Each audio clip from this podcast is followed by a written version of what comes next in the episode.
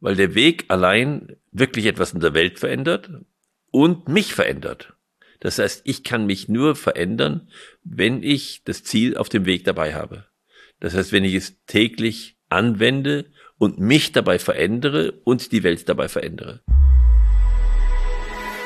Herzlich willkommen beim Gedankengut Podcast mit Wolfgang Gutballett und Adrian Metzger im Dialog zu Fragen und Impulsen unserer Zeit. Schön, dass du dabei bist sei es in Bezug auf die eigene Figur, Gesundheit, Fitness, Geld, was auch immer. Es begegnen einem Internet gerade immer wieder Versprechen, ein Ziel zu erreichen, ohne den dazugehörigen, den man sich ja eigentlich denken würde, Weg gegangen zu sein, Wolfgang. Und was ich von dir im Gegenzug immer höre, ist, dass du eigentlich sagst, ähm, dass du mir versprichst, dass man einen Weg gegangen sein muss, um zu diesem Ergebnis zu kommen. Und es ansonsten eigentlich ein aufgesetztes Ergebnis ist. Und genau darum soll es jetzt in dieser Folge gehen. Was glaubst du, warum sind die Menschen so, dass sie dieses, dieses Ergebnis so fokussieren? Wir alle möchten irgendwas sein, aber manchmal reicht uns auch das Scheinen.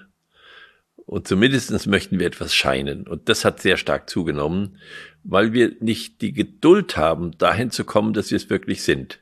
Weil gut Ding will Weile haben, haben die Menschen früher gesagt.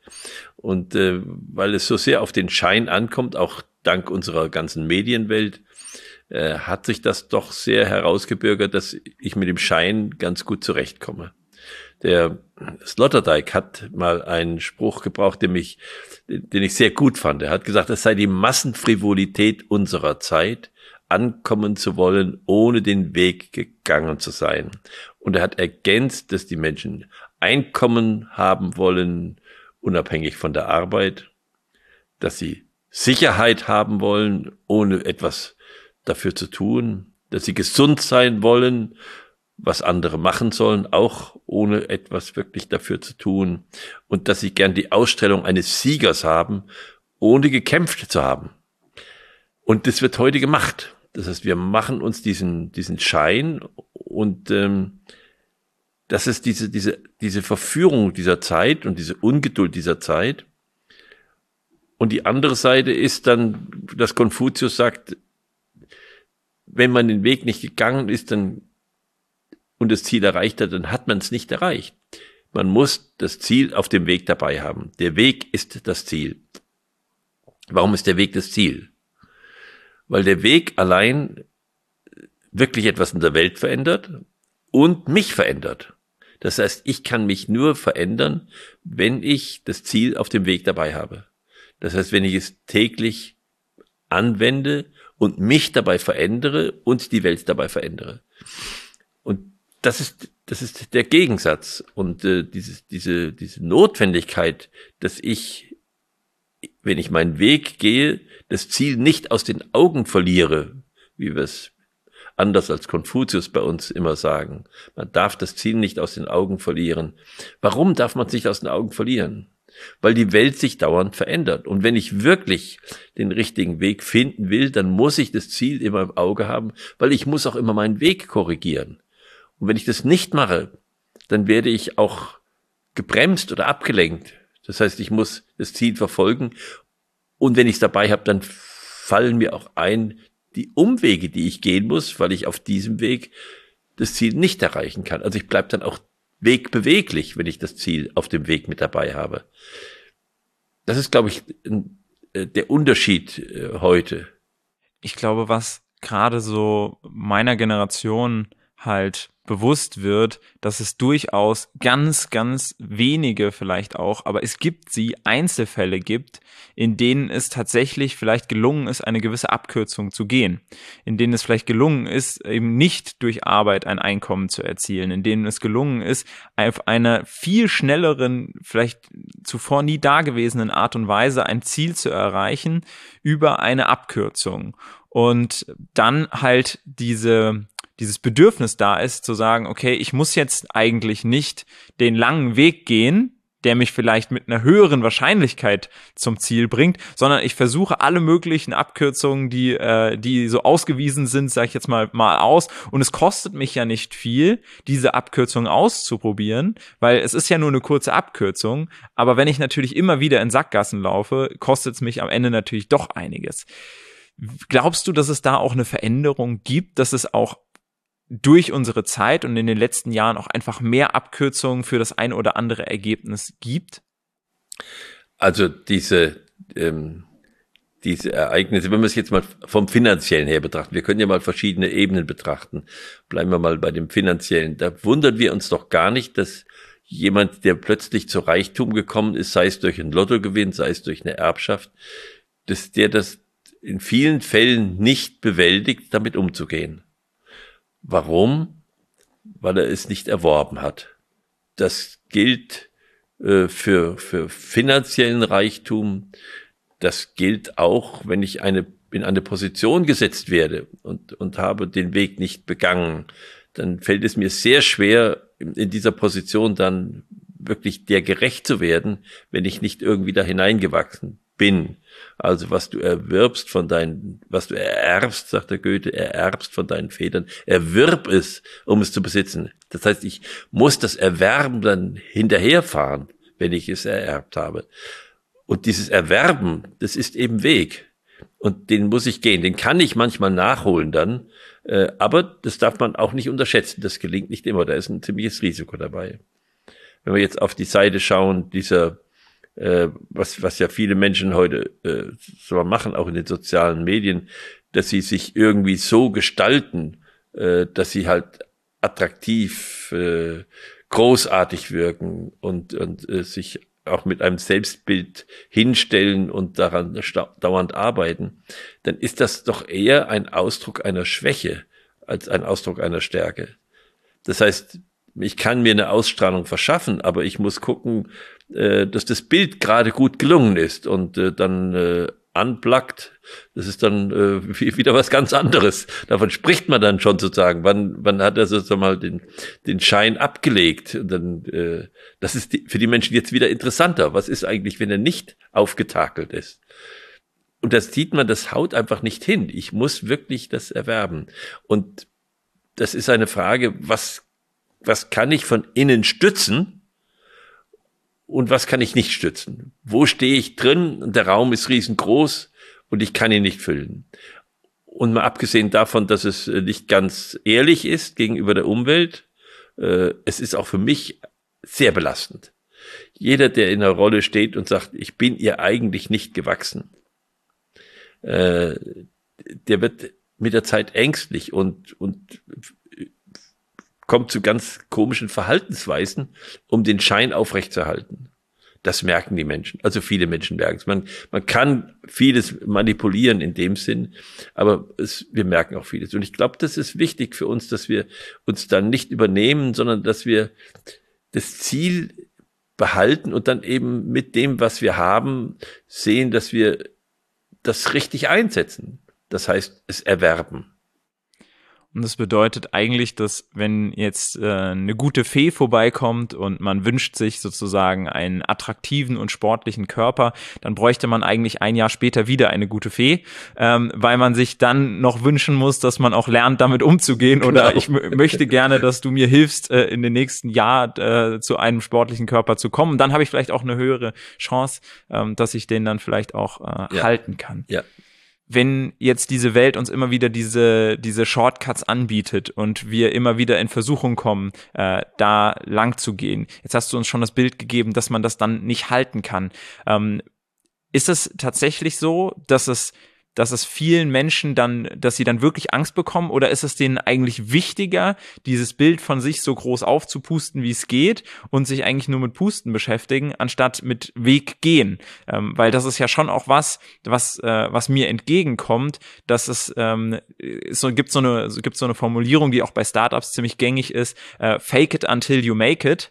Das heißt, äh, tue erst mal so, als könntest du es und dann wirst du lernen, es zu tun.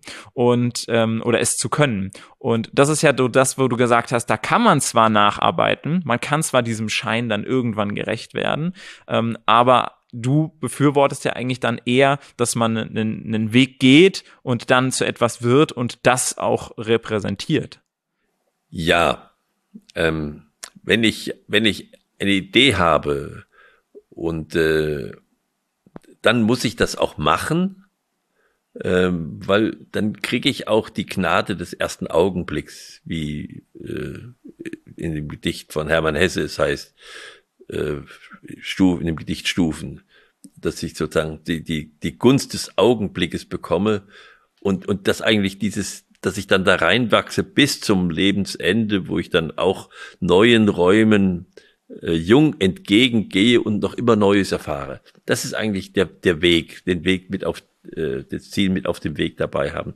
Dass ich mir dieser Entwicklung äh, bewusst bin, dass ich, dass ich irgendwie mein Leben überblicken kann und kann sagen, ja, ich bin da unterwegs.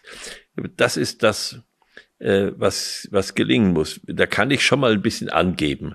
Aber dann muss ich nachliefern. Und dieses, dieses Liefern, das ist ein Druck, der der Mensch sich aufbaut. Den halten gar nicht so viele aus. Also es ist schon mal gut, irgendwo den Hut in den Ring zu werfen äh, und dann hinterher zu gehen. Das ist in Ordnung, das machen wir alle.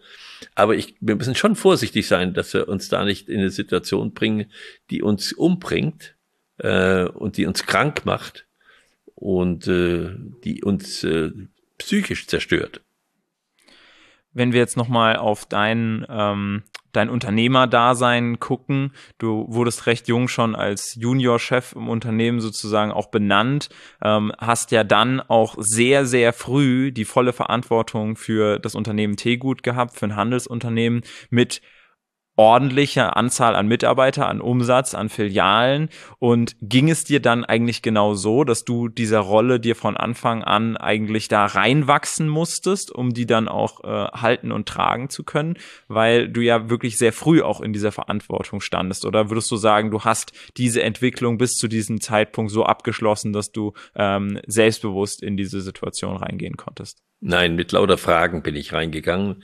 Und das, die drei Fragen war, wie gehe ich mit Kapital um? Wie gestalte ich Arbeitsprozesse, dass das für die Menschen gut ist? Und äh, wie gehe ich mit Natur um? Das waren die großen Fragen, mit denen ich angefangen habe und die ich ganz bewusst eine nach der anderen abgearbeitet habe. Äh, Gründung von Stiftung, äh, Beschäftigung mit Gruppendynamik, auch um das, die Kultur, die Miteinanderkultur im Unternehmen gut zu gestalten. Und dann zum Schluss Umgang mit Natur, Bio. Ja, wie, wie schaffe ich es, dass wir nicht Steine verkaufen, sondern Brot? Äh, wirklich gutes Brot.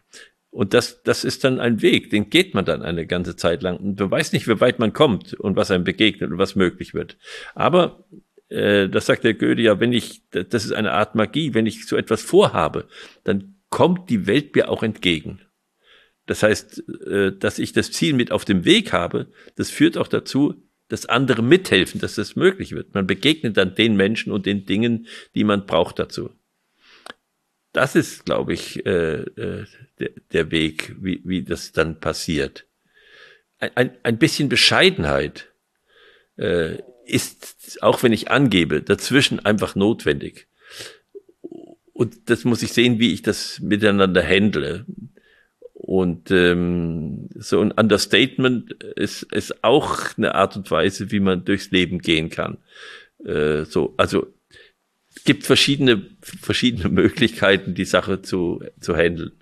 Aber wäre das auch dein Tipp an alle Menschen, die es schwer haben, gerade in so einer Situation zu stehen, dass sie mehr Schein als Sein sind und versuchen danach zu kommen, dass du sagst, dass eher halt die bescheidenere Seite dann zu zeigen, sich Menschen anzuvertrauen, Fragen zu stellen ähm, und sich Hilfe dabei zu holen, in die Rolle reinzuwachsen, dass das eher die, ähm, sag ich jetzt mal, die Herangehensweise ist, als zu versuchen, in seinem direkten Umfeld immer wieder an allen möglichen Stellen irgendwie seinen Schein zu reparieren, ähm, lieber die Energie da reinzustecken, relativ transparent auch zu sein mit dem Punkt, wo man steht und dem, wo man hin möchte und das dann mit Fragen ähm, entsprechend äh, diesen Weg dann auch zu gehen.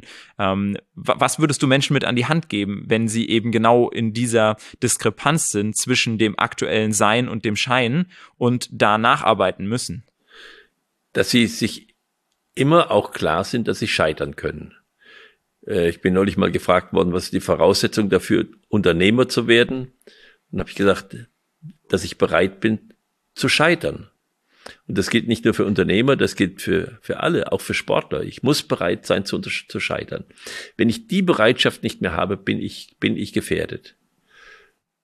Und andersrum, wenn du sagst, es gibt Menschen, die, die sind schon viel, also die haben ein großes Sein und sie haben das Gefühl, dass sie nicht so scheinen, wie sie eigentlich sind dass sie eigentlich ähm, sich mehr nach außen ähm, mehr mehr zeigen müssten von sich, von dem, was sie können, was von dem, was sie leisten können. Wie können die sozusagen das Bild, was von ihnen im Außen existiert, ähm, auf den aktuellen Stand bringen, so wie sie eigentlich, wo sie eigentlich schon stehen? Ja, da muss man einen Marketing-Experten fragen. Würde ich sagen, man kann alles Mögliche verkaufen. Äh, das ist nicht so mein Gebiet. Mhm würde ich sagen. Ich glaube, es ist wichtiger, äh, diese, äh, die Freiheit zu haben, dass man entscheiden kann. Also ich nach Fulda gekommen bin aus dem Studium zum Unternehmen, habe ich mir nur eine Wohnung gemietet. Ich hätte mir sicherlich auch äh, etwas kaufen oder bauen können. Aber ich habe gesagt, ich werde erst mich hier festsetzen, wenn ich weiß, dass das Unternehmen mich annimmt und wenn ich weiß, dass ich den Eindruck habe, ich kann mit diesem Unternehmen umgehen. Das heißt, ich ganz bewusst das Scheitern sozusagen so hingestellt und mir ermöglicht, mich nicht irgendwo gebunden und, und verliebt in irgendetwas, sondern ich muss frei bleiben, dass ich so handeln kann, wie es für beide Seiten am besten ist.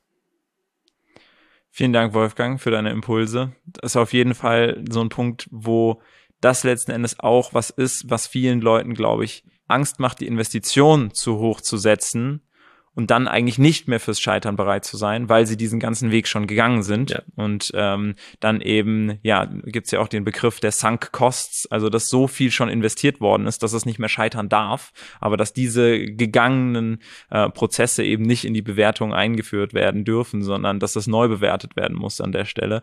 Und ich glaube, das ist was, was viele Leute eigentlich dazu treibt, die Shortcuts zu wollen, dazu treibt, zu sagen, ich möchte nicht so viel investieren, weil ich weiß ja nicht, ob es klappt, aber dann das Vertrauen da rein zu haben, dass selbst aus dem Scheitern heraus ich nicht ohne leere Hände dastehe, sondern dass ich auf diesem Weg schon zu etwas geworden bin, unabhängig davon, ob das äh, Ergebnis im Außen, das ich mir erhofft habe, dann so eingetreten ist.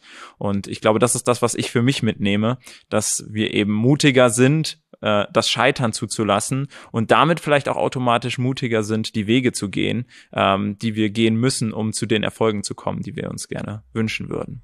Vielen Dank dir, Wolfgang. Vielen Dank dir als Zuhörer, Zuschauer, dass du wieder mit dabei warst. Schau gerne auch bei der nächsten Folge wieder auf unserem YouTube-Kanal vorbei. Gedankengut, da gibt es das Ganze als Videoformat und ansonsten natürlich auch auf allen Podcast-Plattformen. Wir würden uns freuen, wenn du beim nächsten Mal wieder mit dabei bist.